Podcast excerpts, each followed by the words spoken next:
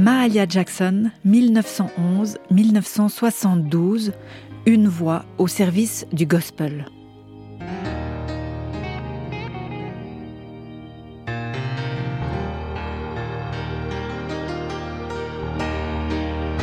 Mahalia Jackson est un monument de la musique noire américaine.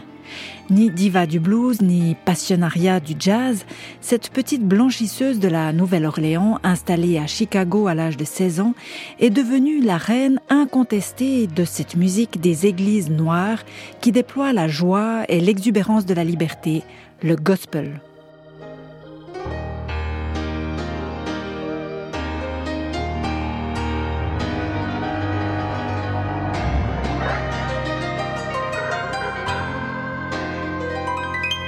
Mahalia Jackson naît en 1911 à la Nouvelle-Orléans, à quelques encablures du Mississippi. Ce fleuve qui traverse sur plus de 3500 kilomètres les États-Unis du nord au sud et qui achève sa course en Louisiane. Fondé par les Français au début du XVIIIe siècle et vendu en 1803 par Napoléon aux jeunes États-Unis d'Amérique, cet État n'est rien moins que la patrie du blues et du jazz. Point de vue musique, la Nouvelle-Orléans ne dépareille pas puisqu'elle a vu naître des musiciens et chanteurs aussi extraordinaires que Sidney Bechet, Louis Armstrong ou Fats Domino. La famille de Mahalia Jackson fréquente l'église baptiste de son quartier, la Mount Moriah Baptist Church. À côté de ses activités de docker, John Jackson, le père, y prêche régulièrement le dimanche. À cinq ans, la petite Mahalia, troisième de six enfants, perd sa maman. Suite à ce drame, elle est prise en charge par une tante qui travaille comme cuisinière dans une famille blanche. La vie de Mahalia change, finit les journées à flâner autour de la maison, place au travail et à l'église, les deux maîtres mots qui constituent l'essentiel de l'agenda de Tante Duke.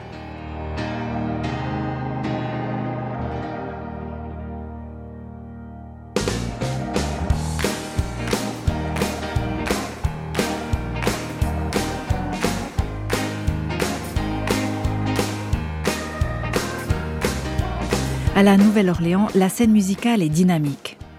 Dans les quartiers chauds, pas bien loin du domicile de Mahalia, on y joue du jazz. Le blues a aussi droit de citer. Mais Tante Duke ne voit pas d'un bon œil ces musiques. Elles lui paraissent le lot de personnes dissolues, de l'influence desquelles elle veut préserver sa fille d'adoption. Plus tard, Mahalia Jackson dira pourtant qu'elle a ressenti les impressions musicales les plus fortes durant son enfance en suivant les cultes de l'église de Sainteté, la Holiness Church de la Nouvelle-Orléans, mais aussi en écoutant les voix des chanteuses de blues noires comme Bessie Smith ou Ma Rainey ou du chanteur classique blanc Enrico Caruso. En 1928, Mahalia Jackson quitte le sud ségrégué des États-Unis pour le nord, une région où les Noirs bénéficient de davantage de liberté. Elle s'installe auprès d'une tante dans la banlieue sud de Chicago où vivent déjà 300 000 Noirs. Elle s'engage dans la Greater Salem Baptist Church et ne tarde pas à se faire remarquer comme soliste au sein de la chorale de cette église les fils du pasteur lui proposent de rejoindre leur groupe de gospel. Mahalia forge ainsi ses premières armes avec les Johnson Gospel Singers, un des premiers groupes mixtes de l'époque. Déjà à ce moment-là, Chicago abrite quelques grandes figures de la musique noire américaine. La jeune fille de la Nouvelle-Orléans rencontre le pianiste de jazz Thomas A. Dorsey. Ce fils d'un prédicateur de village de Géorgie avait fait carrière sur la scène blues et jazz et accompagné les plus grands, notamment la chanteuse de blues Ma Rainey. Après un retour à la foi, Thomas Dorsey devient l'un des animateurs de la culture musicale des églises noires de Chicago. Avec son bagage de pianiste de jazz, il invente un nouveau style de musique d'église qui fera fureur auprès des jeunes de son temps, le gospel un style qui n'est plus marqué par la tragédie de l'oppression raciale, comme l'étaient les négro spirituals, mais qui déploie la joie d'une liberté en Jésus-Christ qui n'attend qu'une chose, trouver son plein déploiement dans la société. Mahalia Jackson ne rejoint pourtant pas Thomas Dorsey et la chorale de l'Ebenezer Baptist Church, dans laquelle il est actif. Elle reste dans la Greater Salem Baptist Church jusqu'à la fin de sa vie. En 1935, elle occupe des emplois subalternes d'ouvrière ou de domestique. Elle rêve de devenir infirmière, mais l'argent manque pour financer sa formation. En 1937, elle enregistre son premier disque avec quatre titres, parmi lesquels God's Gonna Separate the Wheat from the Tares. Dieu va séparer le bon grain de la balle. Le succès n'est pas au rendez-vous, même si son art transparaît déjà dans ses gospels. Plaintes murmurées, grondements soufflés et charges émotionnelles très fortes.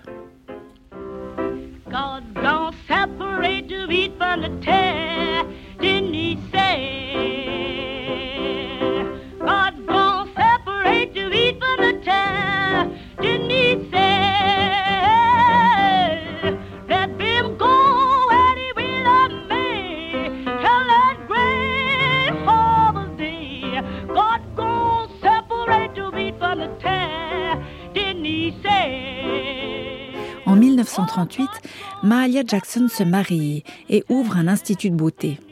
Son mari est conscient des dons phénoménaux de Mahalia.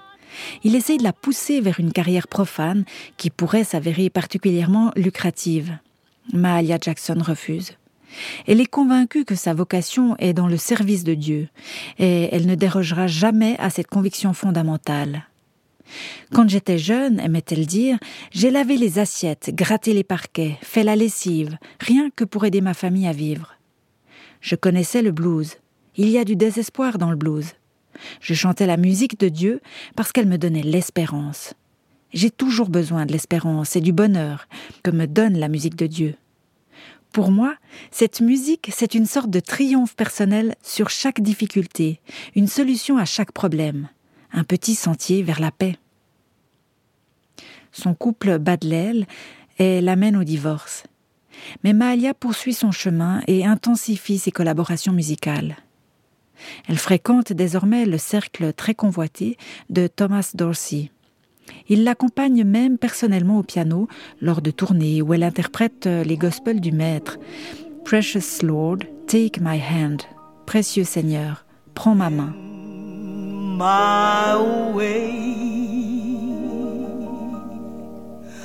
Le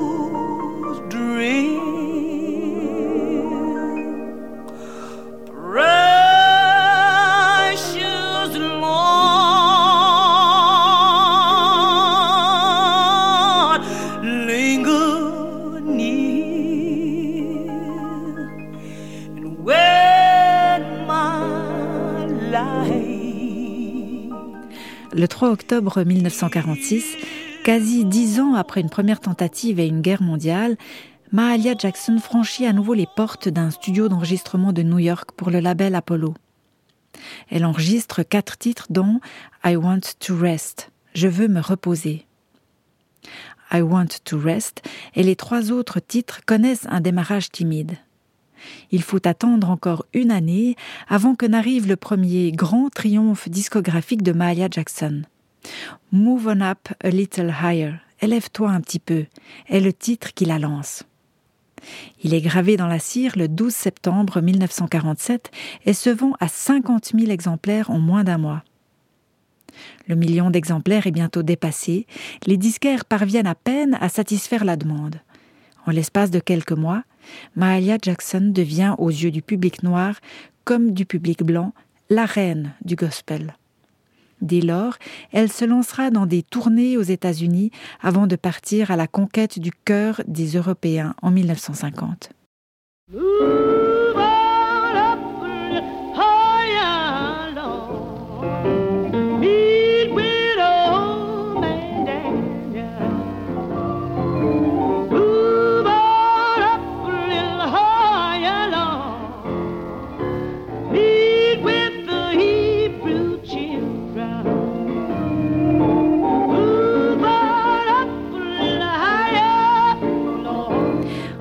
1954, Mahalia Jackson signe un contrat avec la maison de disques Columbia.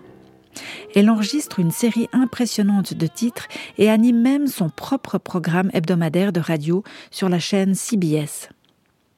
Mahalia Jackson devient une immense vedette. Toutefois, elle ne renie rien de ses origines modestes, de son appartenance au peuple noir et de ses convictions de foi qui font d'elle une témoin du Christ aux quatre coins du monde. Au Festival Jazz de Newport en 1958, elle connaît le triomphe. Elle avait jusque-là toujours refusé de chanter dans un festival de jazz. Le seul terme de festival de jazz l'irritait. Ce n'est qu'après l'avoir assuré qu'elle pourrait chanter ses chants comme elle le souhaitait que les organisateurs la virent accepter de donner un concert dans le cadre de leur festival. Et ce fut un triomphe.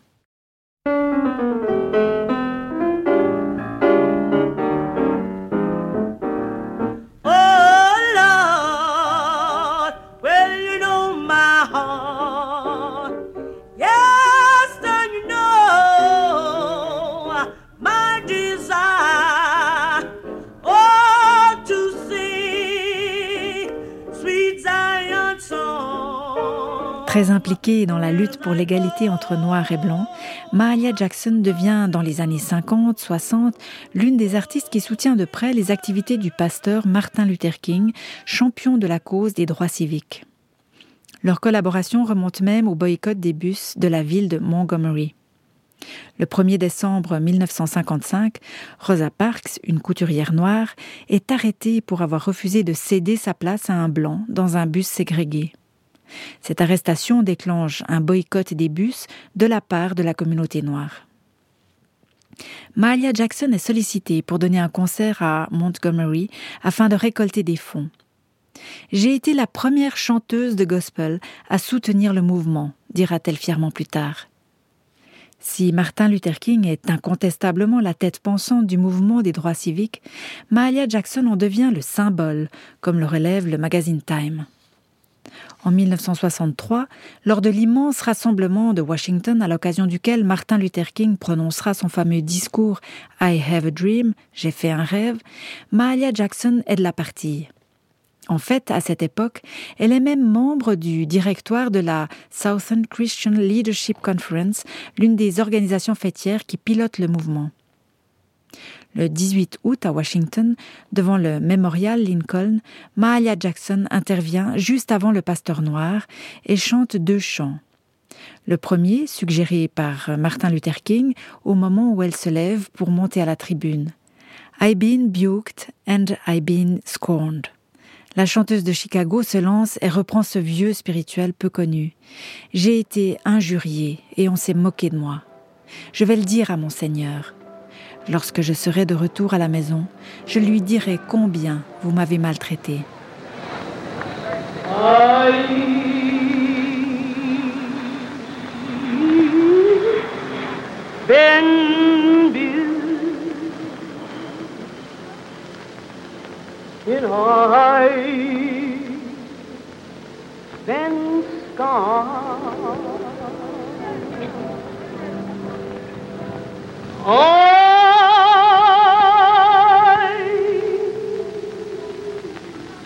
Les 250 000 personnes qui participent à la manifestation n'arrêtent pas de battre des mains avant qu'elle entame un second chant, un gospel, How I Got Over.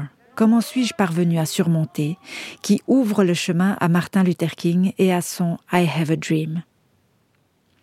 Fidèle en amitié jusqu'au bout, Mahalia Jackson trouve les forces de chanter au service funèbre de Martin Luther King en 1968. Accablée par la tristesse suite à l'assassinat du leader noir, elle interprète un classique du répertoire gospel, une œuvre de Thomas Dorsey écrite dans le deuil. Take my hand, precious Lord. Prends ma main, précieux Seigneur. Par rapport à son rôle dans le mouvement des droits civiques, elle confiera un jour J'espère toujours que mes chants aident à écarter la haine et la crainte qui séparent les Noirs et les Blancs dans ce pays.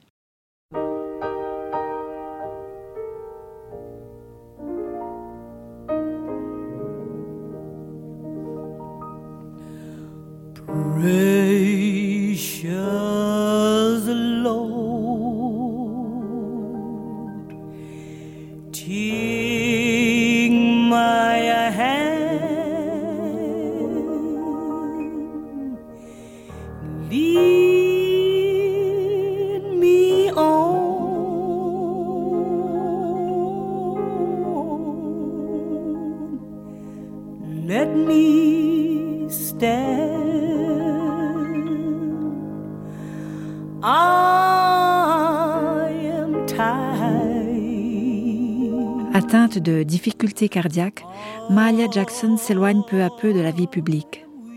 Elle rend son dernier souffle en janvier 1972, alors qu'elle vient d'avoir 60 ans. La cause de la justice, de la liberté et de la fraternité a perdu l'un de ses plus fervents combattants, dira Coretta King, la veuve de Martin Luther King, à son service funèbre, une personne dont l'engagement n'avait pas de fin. Elle était noire, fière et belle. Ses chants sont profondément enracinés dans l'expérience du peuple noir.